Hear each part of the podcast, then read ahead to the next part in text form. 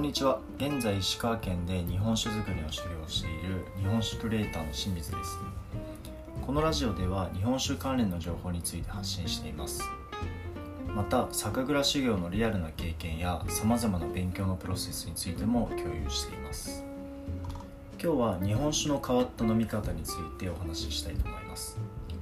まず日本酒の飲み方について特徴的なのが温度帯の広さが挙げられます。冷酒やぬる缶や熱燗などこれほど温度帯の広いお酒は世界的に見ても珍しいんです。温度一つをとってもバリエーションのある日本酒ですがそれ以外にも変わった飲み方があるので紹介したいと思います。まずヒレ酒ですね。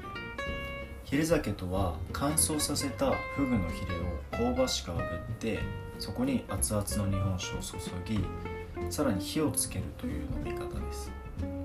火をつけることによってフグヒレの香ばしい香りと独特のうまみを感じることができます。次にカニの甲羅酒ですね。最も主流の飲み方が焼きガニの甲羅に日本酒を注ぐ方法です。甲羅がない場合はカニの足をカリカリに焼いてそれをグラスに入れて日本酒を注いでも作れます。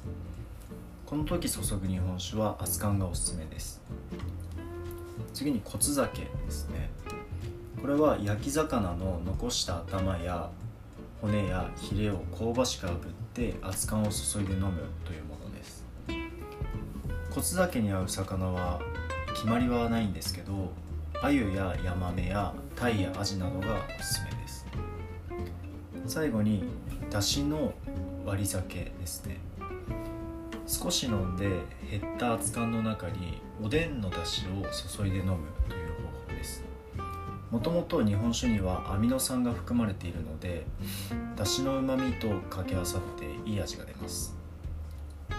今回は日本酒の変わった飲み方についてまとめてみました。日本酒は温度以外にもさまざまなバリエーションがあるので楽しく飲むことのできるお酒です。飲み方だけでこれほどの種類があるので料理とのペアリングとの掛け合わせをしたら楽しみ方は無限大に存在します。これも日本酒の魅力の一つだと思います。是非楽しんでください。最後まで聞いていただきありがとうございます。僕は別の SNS でも発信をしています。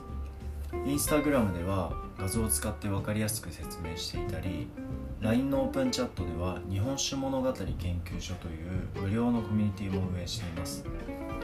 日本酒のことでわからないことがあれば気軽に DM やコメントで聞いてみてください。